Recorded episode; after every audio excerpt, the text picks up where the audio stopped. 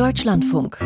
Der Politik-Podcast. Die Polizei fordert daher alle Personen, die sich in der Ortslage Lützerath aufhalten, jetzt auf, diesen Bereich hier zu verlassen. Das ist sicherlich nicht schön, aber auf der anderen Seite ist sehr viel gewonnen worden. Weniger CO2-Emissionen und Rechtssicherheit für die Menschen in den Dörfern, die dort noch leben. Uns geht es vielmehr darum, hier so viel Aufmerksamkeit hinzulocken, dass es ein politisches Moratorium für Garzweiler 2 geben muss. Politik-Podcast Folge 298. Die O-Töne geben schon einen äh, Reiz dessen, worum es geht. Um Lützerath, die Räumung, die Abbaggerung und die politischen Folgen daraus für die Parteien, für die Klimapolitik. All das wollen wir im Politik-Podcast des Deutschlandradio Hauptstadtstudios besprechen. Mit geballter Kompetenz auch direkt aus Lützerath. Dort steht nämlich unsere Nordrhein-Westfalen-Korrespondentin Felicitas Böselager seit gestern für uns. Hallo Felicitas. Hallo Ann-Kathrin. Dazu geschaltet aus Düsseldorf unsere zweite Nordrhein-Westfalen-Korrespondentin Vivian Leue, die schon dabei war, als das Ganze ähnlich stattfand im Hambacher Forst. Da wird sie uns auch viel drüber erzählen können. Vivian, schön, dass du da bist. Ja, schöne Grüße zu euch nach Berlin. Und hier mit dem Studio sitzt neben mir Ann-Kathrin Büsker, zuständig für Klimapolitik hier im Hauptstadtstudio, auch Gudula Geuter, unsere Rechtsexpertin und zuständige Korrespondentin für die Grünen. Hallo Gudula. Hallo. Ich habe ja eben schon ein bisschen angerissen, was wir alles besprechen wollen. Der Zettel ist wirklich sehr, sehr lang. Ich würde aber tatsächlich vorschlagen, wir gucken erstmal dahin, wo die Bude gerade steppt, nämlich tatsächlich nach Lützerath. Wir haben aufgrund der Leitung äh, dorthin wunderbare Atmo im Hintergrund. Das finde ich auch mal schön für diesen Podcast. Felicitas, du stehst gerade wo genau? Ich stehe gerade in einer alten, äh, schon halb abgerissenen Lagerhalle von deren Decke heute auf äh, Podesten äh, auch noch, ähm, also die Podeste hingen von der Decke und da hing, saßen heute auch noch Aktivisten und Aktivistinnen drauf. Die wurden aber inzwischen von Höhenrettern darunter geholt. Und hinter dieser äh, Lagerhalle ist ein Baumhaus, was gerade von Höhenrettern ähm, evakuiert wird. Seit einer Stunde knapp, würde ich sagen. Das dauert hier ziemlich lange. Es windet äh, brutal und es äh, regnet und äh, das macht die ganzen Arbeiten der Polizei hier ziemlich schwierig gerade. Und nur, äh, dass wir nochmal einen Eindruck bekommen, wie ist denn das Verhältnis von Polizei, von Aktivistinnen und Aktivisten und von Journalisten an diesem Ort? ja, gestern habe ich gelesen, es seien 500 Journalisten vor Ort. Das ähm, glaube ich nicht, aber es waren gestern sehr, sehr, sehr viele. Also das Verhältnis war vielleicht immer noch 10 zu 1, würde ich sagen, von Polizei zu Journalisten. Und heute sind wir schon wesentlich weniger. Aber es ist auch wirklich sehr ungemütlich hier gerade, muss ich sagen. Also jetzt sind vielleicht noch so 30, 40 50 Journalisten vor Ort. Es hieß ja am Anfang äh, in den Einschätzungen, diese Räumung könnte total kompliziert werden und irgendwie durchaus bis zu vier Wochen dauern. Also wenn ich heute mir die Fernsehbilder angucke, die, die Polizei kommt schon ziemlich schnell voran, oder? Ja, es ist unglaublich. Ich habe eben versucht, die Bäume zu zählen, die schon gefällt wurden und habe dann aufgehört bei 20, hm. weil ich dachte, okay, auf jeden Fall schon viele. Ähm, und es sind jetzt auch schon richtig viele Baumhäuser, wo ich auch gedacht hätte, das dauert noch viel länger, hängen jetzt schon sozusagen halb an den Bäumen dran, sind schon geräumt und sind schon zerstört. Ähm, einer der wichtigsten Orte der letzten Tage und Wochen ist heute auch geräumt worden. Das ist der Hof von Eckhard Heukamp. Das ist der letzte wirkliche sozusagen Bewohner von Lützerath, der erst vergangenen Herbst diesen Hof verlassen hat. Das wurde ja auch mm, großmedial begleitet. Und dieser Hof wurde heute am Morgen von der Polizei eingenommen. Da waren hauptsächlich friedliche Aktivistinnen und Aktivisten, die auch immer gerufen haben, wir sind friedlich, wir sind friedlich und sich dann friedlich von den Höhenrettern haben abtransportiert haben, während ein Aktivist noch oben auf der Mauer saß und äh, auf einem Klavier gespielt hat im Regen.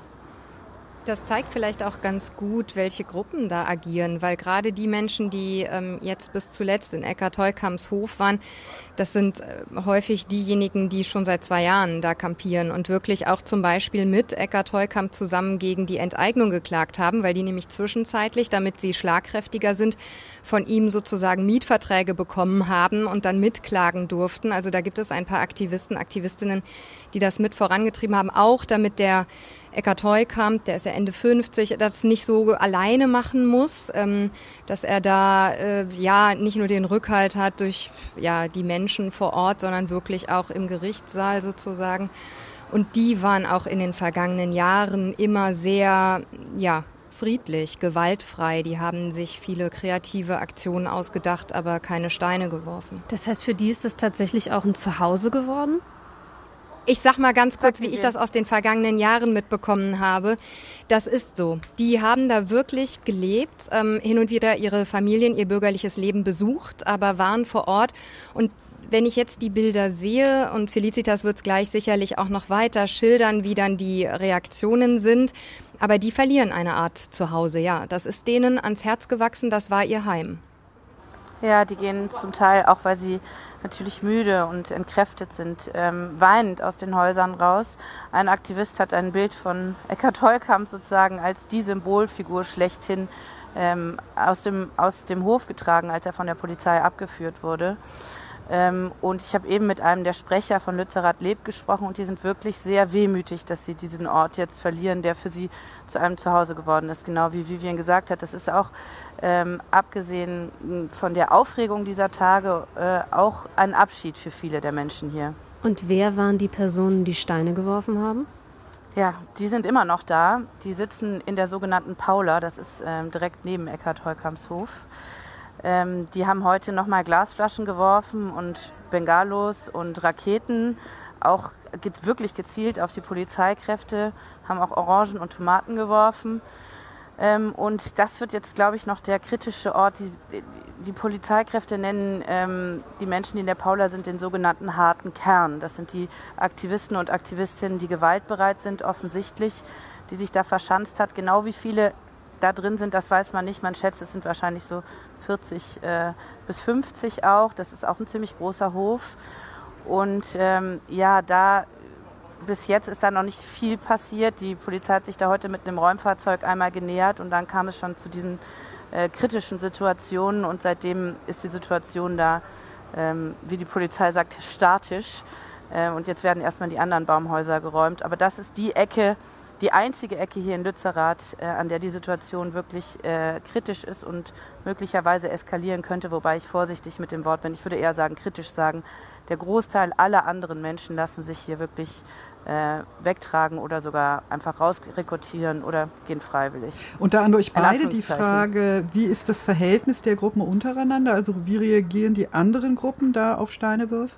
Also die vergangenen hm. äh, ja, ein, zwei Jahre haben ja gezeigt, dass eigentlich der Protest sich aus einer sehr bürgerlichen Gruppe entwickelt hat. Und die, diese Entwicklung, dass jetzt gewaltbereite Menschen ähm, Klimaaktivisten, aber durchaus auch Staatsgegner quasi dahin kommen, weil ja Teil dieser ganzen äh, Proteste ist auch eine große Kapitalismuskritik.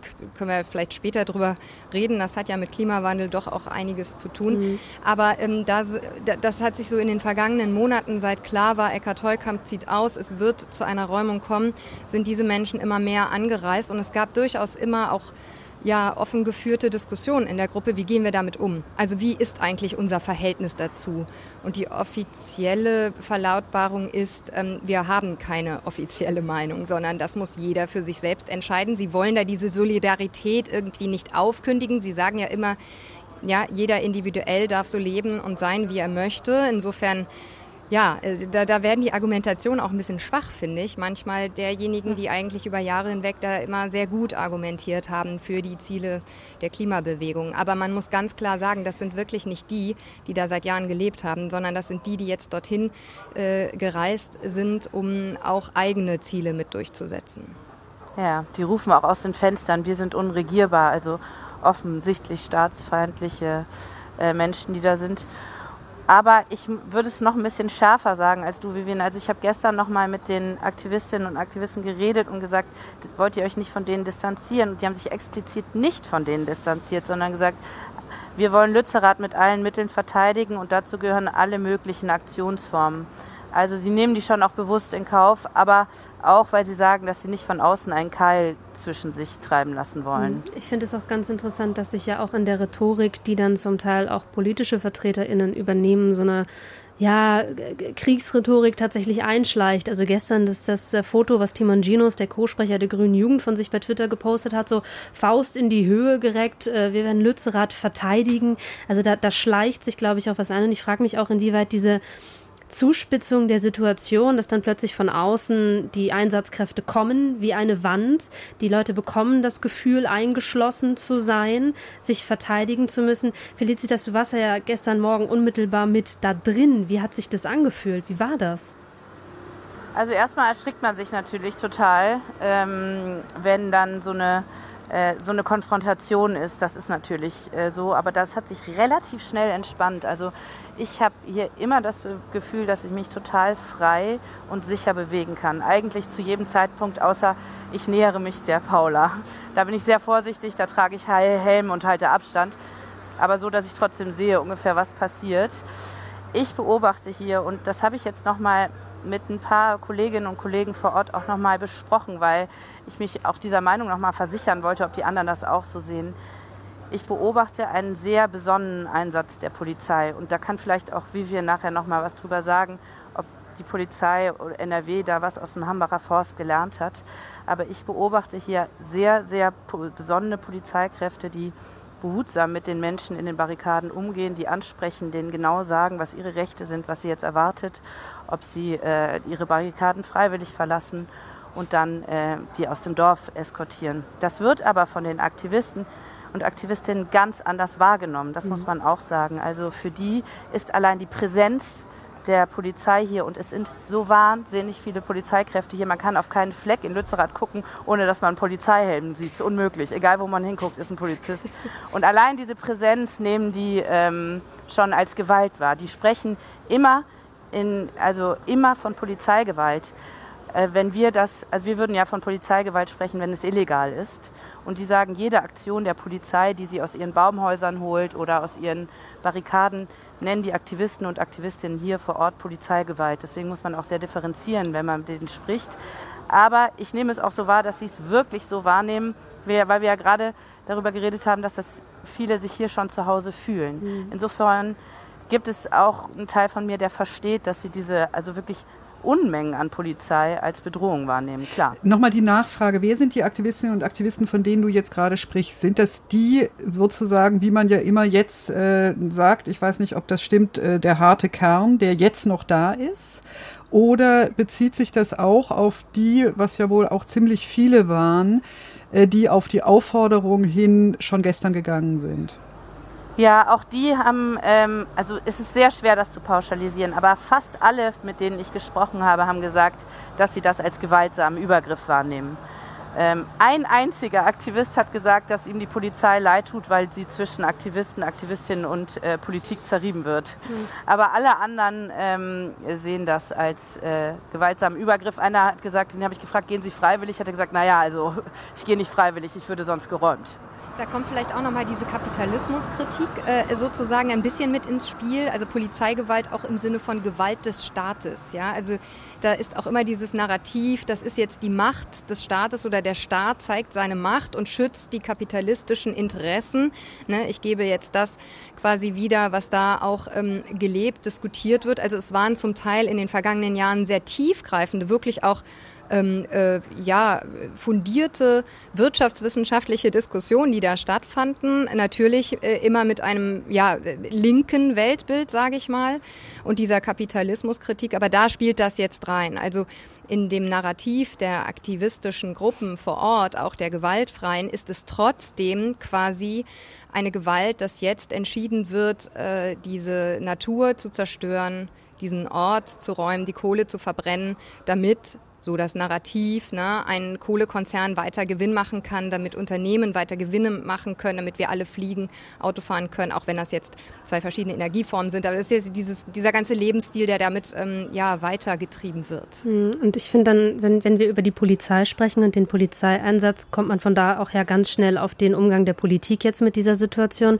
Gestern in der Regierungspressekonferenz, als Regierungssprecher Steffen Hebestreit gefragt wurde nach der Beurteilung, auch durch den Bundeskanzler dieser Situation, hat er ja auf die Rechtslage verwiesen. Können wir vielleicht gleich auch nochmal drüber sprechen, was Gerichte konkret sagen, wie die ist.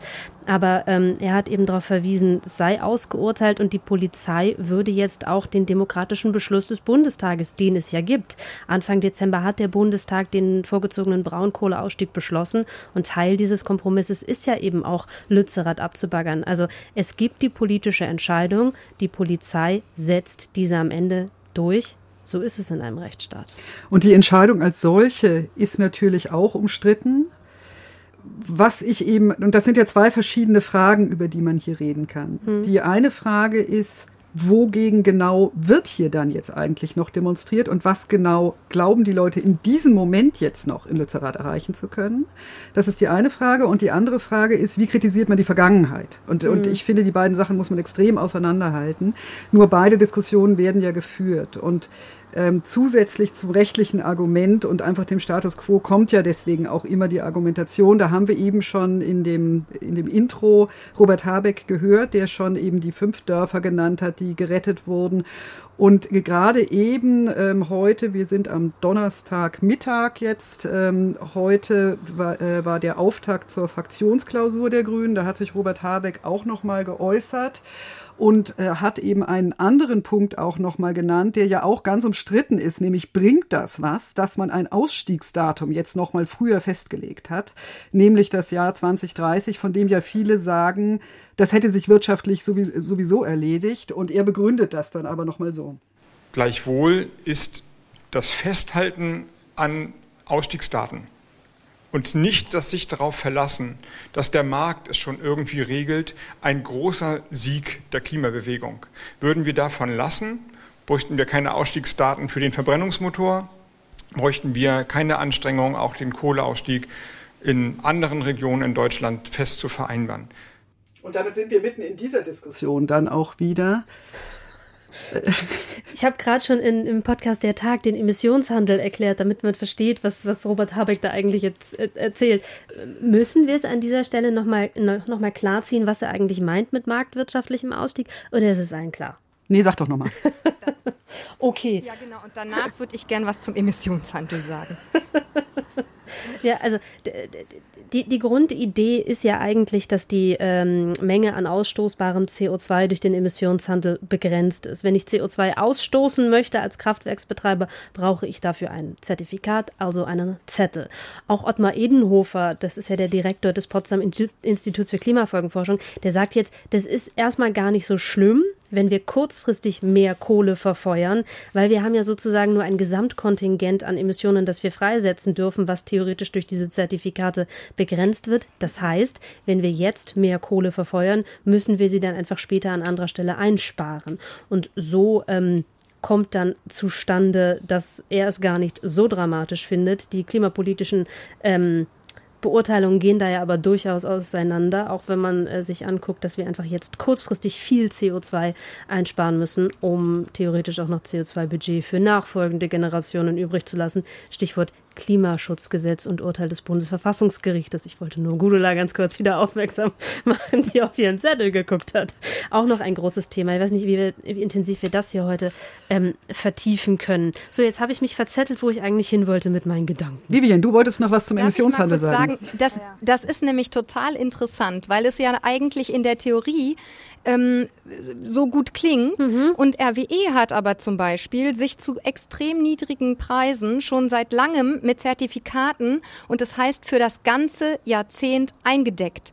Das heißt, die merken jetzt diese gestiegenen Emissionspreise gar nicht und könnten tatsächlich im Grunde äh, bis Ende des Jahres nicht nur damit weiter günstig äh, quasi emittieren, sondern sie handeln damit wohl auch. Also diese Zertifikate werden zu jetzigen Preisen Preisen zum Teil auch noch weiterverkauft. Als das ähm, herauskam, habe ich versucht, mit RWE auch darüber zu sprechen. Nein, natürlich nicht. Also das ist alles eigentlich Betriebsgeheimnis. Aber so werden natürlich diese Mechanismen auch unterwandert. Und da sind wir wieder bei Fehlern dann, der Vergangenheit, weil Zertifikate, ja. die übrig waren, nicht gelöscht worden sind. Das hätte man natürlich entsprechend machen müssen. Ist jetzt Ende, äh, also Zertifikate aus 21 wurden auch entsprechend nicht gelöscht. Also natürlich, wir haben theoretisch auch inzwischen gute Strukturen mit dem Emissionshandel. In der Praxis gibt es aber immer wieder Schlupflöcher und wir wissen auch, also wenn die Zertifikate super teuer werden, dann wird es einen politischen Druck geben, äh, die Menge der Zertifikate wieder zu erhöhen auf europäischer Ebene. Ich kann schon garantieren, woher der kommt, nämlich beispielsweise aus Polen, die massiv abhängig sind von Kohlestrom. Und das ist ein politisches System, was politisch beeinflussbar ist. Insofern, also wie gut das funktionieren wird am Ende, da auch kurze Fragezeichen dran.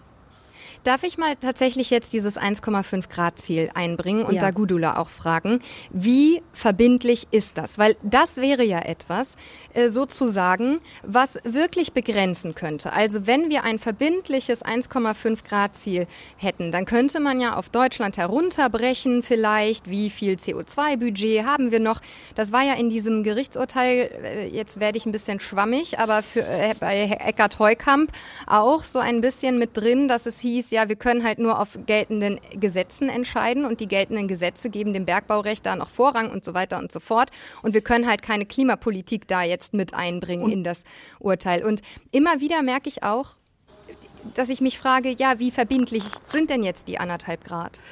So wie du es eben dargestellt hast, ist es Punkt. Und da kommt man nicht drum rum. Das, was immer wieder mit Hoffnungen verbunden wird in der Argumentation, das ist die Entscheidung des Bundesverfassungsgerichts, die nochmal konkret Bezug genommen hat auf das 1,5 Grad Ziel, äh, die sich auch bemüht hat, äh, das nochmal zu untermauern, die tatsächlich eben auch ausgegangen sind von jetzt in dem Versuch, das verfassungsrechtlich zu fassen, so und so viel Freiheit, die wir noch berechenbar übrig haben, die immer mehr aufgebraucht wird, sodass äh, künftige Generationen äh, immer weniger Freiheit äh, dadurch übrig haben, haben rhetorisch die Latte auch relativ hoch äh, gelegt. Ich habe gerade die Leitsätze vor mir. Das ist das übrigens, was Ann-Kathrin eben meinte, dass ich auf meinen Zettel guckte.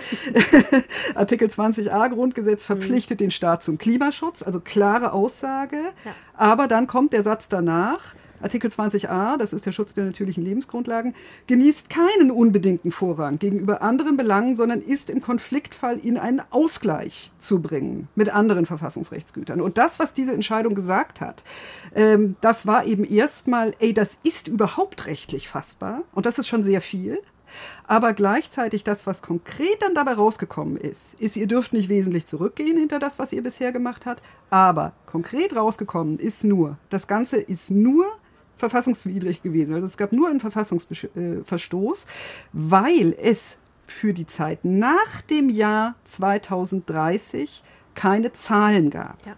Das heißt, das, was das Verfassungsgericht gemacht hat, ist zu sagen, was immer ihr tut, macht das mit offenem Visier, sagt nachfolgenden Generationen oder den Jüngeren, was ihr ihnen wegnehmt damit die danach auch ihre Wahlentscheidung richten können. Sie haben aber nicht gesagt, irgendein Dorf darf oder darf nicht abgebaggert werden und haben ganz bestimmt nicht die Grundlage gegeben, damit irgendeine Entscheidung so oder so schon oder nicht äh, fallen kann. Das, was Sie gesagt haben, ist nur, ihr müsst das immer mit bedenken und ihr müsst das ernst nehmen. Aber das sagt nicht so lange. Also man wird jetzt schwerlich sagen können, äh, dass äh, die Landesregierung Nordrhein-Westfalen sich überhaupt keine Gedanken gemacht hat. Und solange das so ist, kommt man auf der Grundlage der Verfassungsgerichtsentscheidung meines Erachtens an gar nichts ran. Ja, und ein Problem, in Anführungsstrichen, ist ja auch, dass das Verfassungsgericht sich zwar diese Grundidee eines CO2-Budgets zu eigen gemacht hat und auf Basis dessen auch gesagt hat, es muss Minderungsziele geben. Aber es ist eben immer noch nicht klar, wie das CO2-Budget ausfällt. Also um es einmal kurz zu erklären, wie viel Rest äh, CO2 wir als Deutschland noch ausstoßen können um den deutschen Beitrag zum Erreichen des 1,5 Grad Ziels zu erreichen. Und darüber gibt es intensive politische Diskussionen, auch eine Gerechtigkeitsfrage, inwieweit sollen Emissionen aus der Vergangenheit dabei berücksichtigt werden. Natürlich haben die Industriestaaten einen deutlich höheren Beitrag äh, geleistet zum Klimawandel, zur Klimakrise. Wenn man das Ganze historisch betrachtet, wenn man die jetzigen Werte betrachtet, dann ist der CO2-Ausstoß pro Kopf in Deutschland und China gleich. Das, die, wir haben eine Angleichung. Historisch ist natürlich der CO2-Fußabdruck von Deutschland viel, viel größer.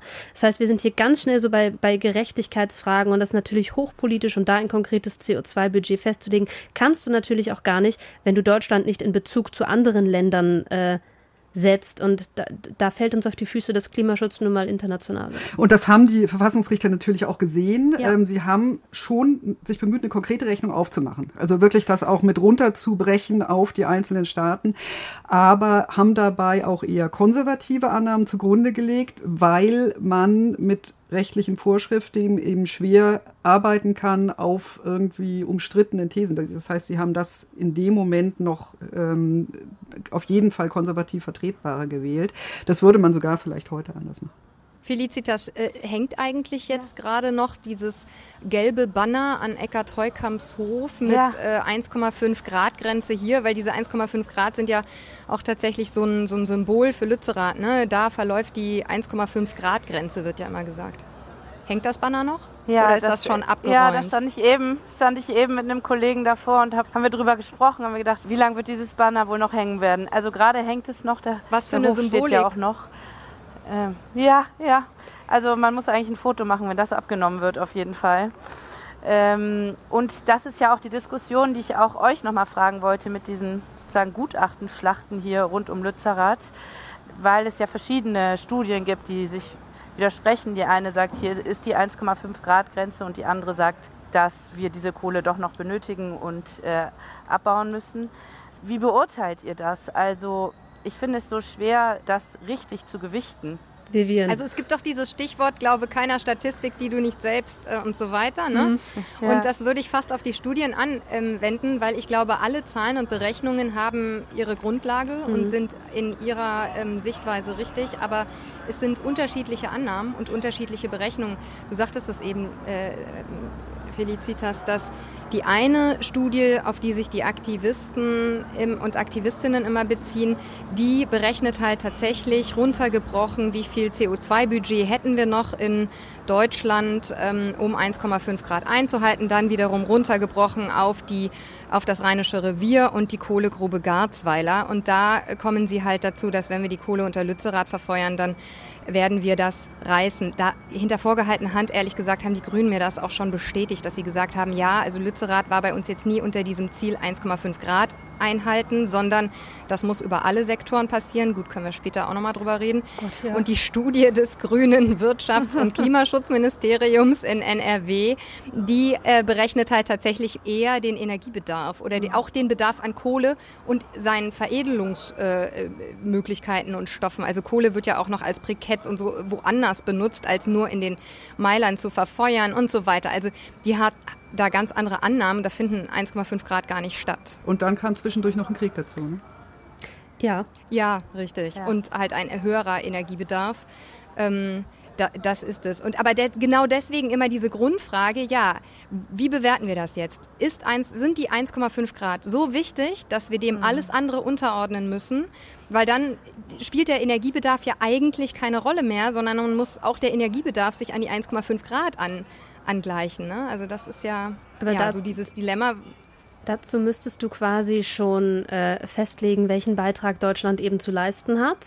Deutschland müsste dann Vorreiter sein und sich darauf verlassen, dass alle anderen mitgehen. Das versuchen wir auch immer so ein bisschen, aber es sind halt einfach wirklich die enorm großen Fragen, die hier irgendwie verhandelt werden. Und das Lützerath, die 1,5 Grad äh, Grenze sozusagen, dass das die letzte Insel ist äh, und wenn sie fällt, fällt 1,5. Ich glaube es nicht. Auch aufgrund der eben geäußerten Erklärungen des, äh, zum, zum Emissionshandel, den wir immer auch noch haben, der auch dazu führen wird, dass der Kohleausstieg im Braunkohlerevier in der Lausitz deutlich vorgezogen werden wird, wenn es uns gelingt, die erneuerbaren Energien ausreichend auszubauen, sodass wir die Stromversorgung gesichert haben. Aber Gudula, du hast ja eben dieses, die, die Frage aufgemacht, was wollen die da? Warum demonstrieren die? Warum protestieren? Warum ist, ist Lützerath ja. so aufgeladen? Und dazu würde ich gerne so ein bisschen einmal den, den, den klimapolitischen Gesamtblick machen, weil das vergangene Jahr war ja für die Klimapolitik ein richtig beschissenes Jahr. Durch den Krieg ist die Klimapolitik total Absolut. zur zweiten Geige geworden. Ja. Robert Habeck hat das ja wortwörtlich gesagt. Das Klima muss jetzt mal warten. Ja. Im, Im Sinne, ne? So, wir haben LNG-Terminals gebaut und damit fossile Infrastruktur einfach errichtet mit Staatsmilliarden. Wir haben massiv Kohle verfeuert zur Stromerzeugung. Wir fördern jetzt äh, die Erschließung von Gasfeldern im Ausland. Und ich hatte den Eindruck, dass die Klimabewegung eigentlich wie so ein, so ein, so ein Reh im Scheinwerferlicht draufgestartet und, und in Schockstarre war. So, ja. was, was tun wir? Ja. Und die, die waren ja auch zerstritten, die hatten ja keine ganz klare Strategie. Und insofern habe ich das Gefühl, dass jetzt auf Lützerath, das ist jetzt so, so eine Projektionsfläche, wo sich alle bündeln, wo sich alle sammeln, wo die Bewegung tatsächlich wieder zusammenfindet an einem Ort und sich eben und, dagegen stellt. Und das verstehe ich absolut. Ähm, das finde ich völlig nachvollziehbar. Ja. Und das ist etwas, wir kommen sicherlich gleich auch noch äh, zu der grünen Parteipolitik in mhm. der Frage. Aber das ist auch etwas, wo ich sozusagen die Verzweiflung der Grünen trotz gegenteiligen Ergebnisses äh, verstehe. Das, die Frage, die ich eben meinte, ist noch eine andere. Mhm. Wenn ich mich dahin stelle, dann tue ich das in diesem Fall sicherlich ganz wesentlich, weil Lützerath gerade ein Symbol ist mhm. und weil es darum geht, äh, an diesem Symbol eben nochmal klar zu machen, auch in dieser schwierigen Situation sind wir da und wir müssen jetzt sehen, dass da irgendwie der Hebel umgelegt wird. Ja. Etwas anderes ist aber noch, wenn ich mich einbetoniere, wenn ich wirklich sage, hier ist die 1,5 Grad Grenze und die darf nicht überschritten werden. Das heißt, wenn ich ganz klar aus dem Symbolischen herausgehe und wirklich meine, das darf nicht passieren. Und, und da ähm, denke ich, unterscheidet sich das zum Teil auch von anderen Situationen. Also ich, ich komme aus Bayern und äh, bin inzwischen über 50, aber ich kenne aus Schulzeiten auch noch die Diskussion im Wackersdorf. Und das war zum Beispiel, das, das hatte ja im Ergebnis sogar Erfolg. Und das war eine völlig andere Situation. Das war eine in dem Moment rechtlich ungeklärte Situation. Das war in einem Stadium, in dem die politische Diskussion noch stattfinden konnte. Und da konnte man sagen, wir verhindern etwas. Und das verstehe ich nicht bei Lützerath.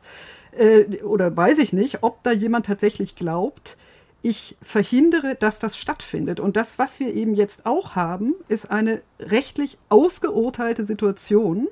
Und wenn man von, also ich gucke das natürlich auch durch die Brille der Grünen-Berichterstatterin an, wenn man da von einer Regierungspartei verlangt, dass sie sagt, ich finde das jetzt aber nicht gut, und egal wie die Rechtslage ist, äh, man erwartet von mir, dass ich jetzt eine andere Entscheidung treffe und ich treffe die einfach. Das verstehe ich nicht, wie man mit so einer Erwartungshaltung an eine Landesregierung rangehen kann oder auch an eine Bundesregierung. Ich glaube, das beißt sich gar nicht, ah, okay. weil, aber Felicitas, du musst das gleich nochmal bestätigen von deinen Eindrücken vor Ort je mehr sich einbetonieren und wirklich schwierig ähm, räumen lassen, desto länger dauert das Ganze.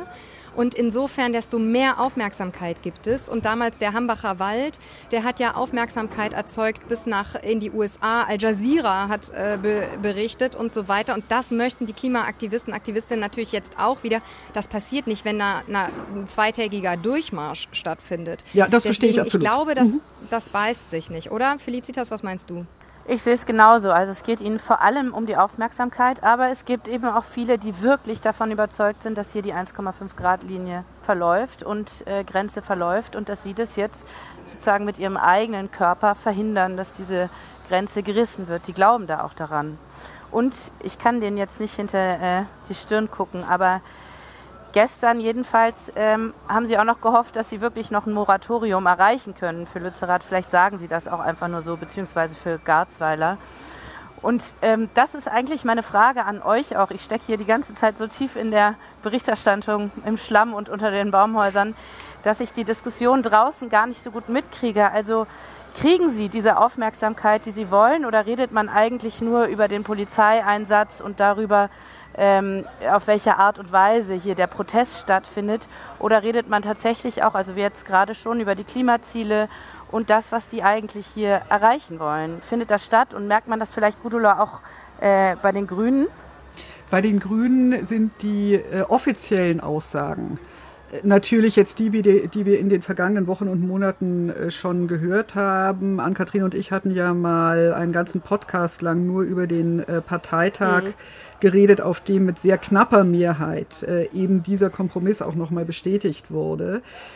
Das ist jetzt das Ergebnis und dieses Ergebnis wird verteidigt. Aber natürlich geht es dabei auch ganz wesentlich, also das, was ich eben gesagt habe, wir haben jetzt diese Situation und da kommen wir nicht hinter zurück, das wird zwar auch gesagt, aber ganz wesentlich wird der Kompromiss verteidigt. Das heißt, vor allem bemüht man sich um die inhaltliche Dis äh, Diskussion. Und damit wiederum ist man ja auch bei äh, den Fragen, die hier aufgeworfen werden und die man natürlich auch absolut ernst nehmen muss als Grüne. Das geht überhaupt nicht anders, weil das die Kernklientel ist. Also nicht die, die jetzt da gerade im Schlamm sitzen, sondern diejenigen, die da mit Aufmerksamkeit drauf gucken. An Katrin. Ja, ich habe insgesamt den Eindruck, dass das, was in Lützerath passiert, hier in Berlin noch nicht so einen richtigen eine richtige Wirkmacht entfaltet. Also die Grünen werden immer wieder darauf angesprochen und verhalten sich auch ein bisschen dazu, aber auch in die anderen Parteien hat das noch nicht so eine entscheidende Strahlkraft irgendwie entwickelt, dass die sich dazu verhalten müssten in irgendeiner Form. Also naja, aber aber, aber, das finde ich jetzt auch wieder nicht so erstaunlich. Wenn das, wenn, wenn das in dem Sinn von diese Argumente derjenigen, die sich da wirklich extrem engagieren, äh, das ist klar, dass die jetzt nicht in die Union reinreichen.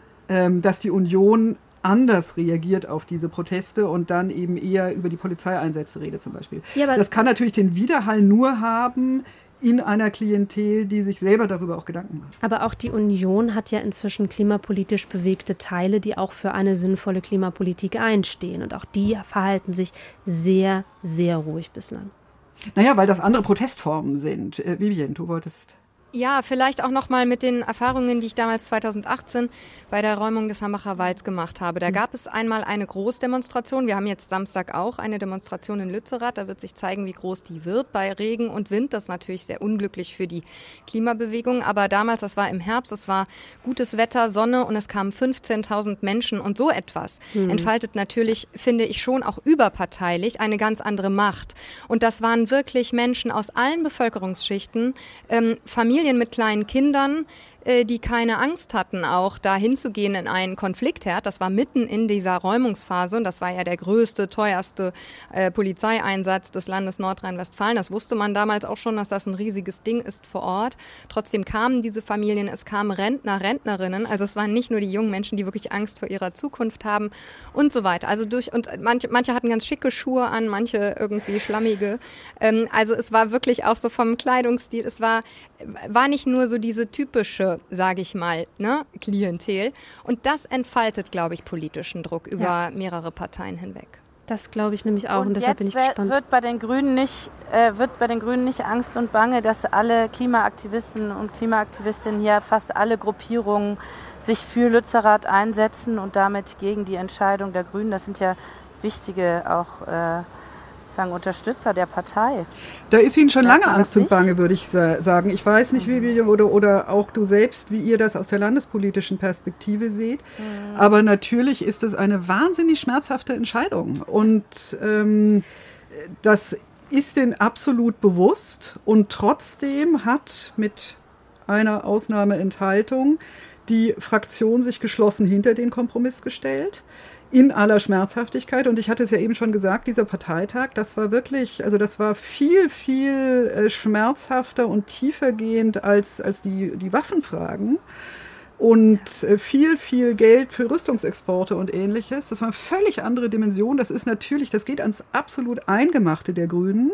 Nur äh, ist eben in all diesen Fragen die Linie der Grünen, äh, die sie versuchen, eben zu sagen, wir versuchen die Kompromisse, die Realpolitik äh, so zu machen, wie das nötig ist das zu erklären und dann dazu zu stehen. Und das versucht man auch hier. Und dann ist eben noch die Frage, wie man sich selbst dabei sieht. Ähm, dabei geht es auch um die Landespolitik. Und äh, dazu hat sich auch Katharina Dröge heute in diesem Fraktionsstatement äh, geäußert und hat eben auch noch mal nicht nur den Kompromiss verteidigt, sondern auch die Haltung der Grünen dazu. Unser Landesverband steht in seiner gesamten Geschichte für den Kampf gegen die Braunkohle, insbesondere gegen den Tagebau Garzweiler. Jede einzelne Verkleinerung dieses Tagebaus haben wir Grünen durchgesetzt, haben wir alleine durchgesetzt. Vivian hat gelacht. Genau. Ich meine, man muss dazu vielleicht wissen, dass Garzweiler Anfang der 80er aufgeschlossen, so heißt das bergbaurechtlich wurde, also gestartet wurde damals mit einer grünen Ministerin Bärbel Höhn. Ja, dann gab es 2016 eine Leitentscheidung ähm, einer rot-grünen Regierung, die den Hambacher Wald ähm, sozusagen äh, zum Opfer brachte. Ist ja dann gerichtlich anders entschieden worden. Aber also sich jetzt in Nordrhein-Westfalen als Antikohle-Partei zu bezeichnen, finde ich gewagt, weil tatsächlich die Grünen da schon immer sehr realpolitisch agiert haben. Und ähm, was ich jetzt ganz persönlich auch nicht verwerflich finde, weil man muss einfach auch sagen, also das, das muss man vielleicht wirklich auch nochmal aussprechen, dass ein Großteil unserer, unseres äh, Wohlstands in Deutschland natürlich auch auf billigem Strom fußt. Ja? ja. Deswegen konnten sich dort so viele energieintensive Unternehmen ansiedeln und wir haben alle davon profitiert. Ja? Mhm. Also man darf da jetzt auch nicht den Finger nur auf einen zeigen. Und vielleicht nochmal zu der eben gestellten Frage, wie die Grünen jetzt aktuell damit umgehen. Also ich glaube, sie versuchen sich da so ein bisschen an andere politische Profis ein Beispiel zu nehmen, das auszusitzen. Ja. Man muss ja sagen, in Nordrhein-Westfalen ist die Regierung erst, was ist es jetzt, ein Dreivierteljahr im Amt. Das heißt, da sind noch ein paar Jahre Regierungszeit vor ihnen und ich glaube, sie hoffen, dass das dann in zwei, drei Jahren, wenn es wieder zur neuen Wahlentscheidung geht, dass dann Lützerath nicht mehr so groß im Gedächtnis ist. Zumal, wenn es hier weiter äh, so relativ glimpflich verläuft, geschafft. Es scheint ja jedenfalls Stand jetzt, wie ich hier stehe, nicht so ein Debakel für die Landesregierung zu werden, wie es der Hambacher Wald dann war. Und ich habe tatsächlich das Gefühl, dass auf Bundesebene die Grünen eben versuchen, auch so eine Fokusverschiebung zu machen. Auch heute haben sie sich ja nochmal klar positioniert in Sachen Klimaschutz, um da jetzt in anderen Sektoren einfach Dinge umzusetzen. Stichwort Verkehr. Da haben sie dann natürlich auch wieder einen Koalitionskrach an der Backe, weil das FD, die FDP hat das Verkehrsministerium.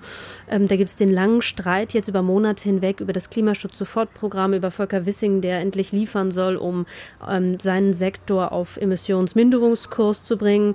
Da hauen die Grünen schon immer mal wieder raus. Und jetzt ja auch mit dem Papier heute, was sie veröffentlicht haben, 3,5 Seiten kamen da eben ähm, über den Ticker. Also man versucht halt an anderer Stelle jetzt sich als Klimaschutzpartei zu äh, zeigen. Wir hatten jetzt mehrfach das Stichwort ähm, Hambacher Wald oder Hambacher Forst. Vielleicht äh, könnt ihr auch noch mal einen Satz zu der verschiedenen Benennung sagen. Ähm, aber es ja, ist jetzt nur so ein bisschen eingeflossen. Mich würde doch noch mal interessieren. Äh, ihr habt es äh, gesagt, die, vielleicht hat man auch was gelernt aus den früheren Einsätzen. Inwiefern würdet ihr sagen, ist das sichtbar jetzt schon? Also es ist vielleicht so, dass ähm, damals hieß es immer Hambacher Forst vor allem von Seiten der Behörden.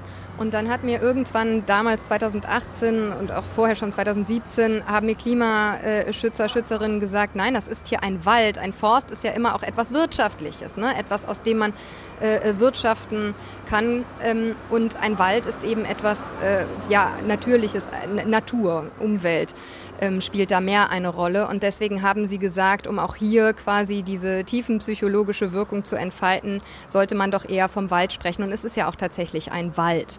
Äh, es war ja eines der größten Waldgebiete dieser Region, äh, das auf ein Minimum schon längst reduziert wurde durch die Tagebaue. Und ja, was haben Sie gelernt? Felicitas musst du jetzt auch nochmal aktuell abgleichen, aber wenn das jetzt tatsächlich so schnell geht mit den Baumhäusern, haben sie sicherlich auch gelernt, wie man Baumhäuser ähm, räumt. Denn das hat damals zum Teil ähm, pro Baumhaus einen Tag gedauert. Nun muss man sagen, natürlich in den Wald hinein gab es nicht so breite Wege wie jetzt nach Lützerath hinein. Also manche Hebebühnen und äh, Kräne konnten da nicht so gut angebracht werden. Aber die Höhenretter, dieses Sonderkommando, was das dann letztlich macht, hat trotzdem da viel zu tun gehabt hatte sichtlich äh, Schwierigkeiten und ich glaube, dass sie sich da jetzt professionalisiert haben, was das anbelangt. Ja, man sagt, dass NRW die besten Höhenretter hat äh, in der Polizei inzwischen. Das sind die Experten schlechthin seit dem Hambacher Wald. Aber ich glaube auch, äh, was die Kommunikation und so angeht, ähm, hat die Polizei einiges dazugelernt. Nun war ich im Hambacher Wald nicht dabei, aber hier ist alles voll mit Kommunikationsbeamten, die sehr genau jeden einzelnen Schritt erklären, den sie jetzt machen. Ähm, ich weiß nicht, ob das damals auch so war, Vivian, aber ich, ähm, die Polizei ist immer ansprechbar für alle, sowohl für uns Journalisten, Journalistinnen, als auch für ähm, die Menschen, die Lützerath hier besetzt haben.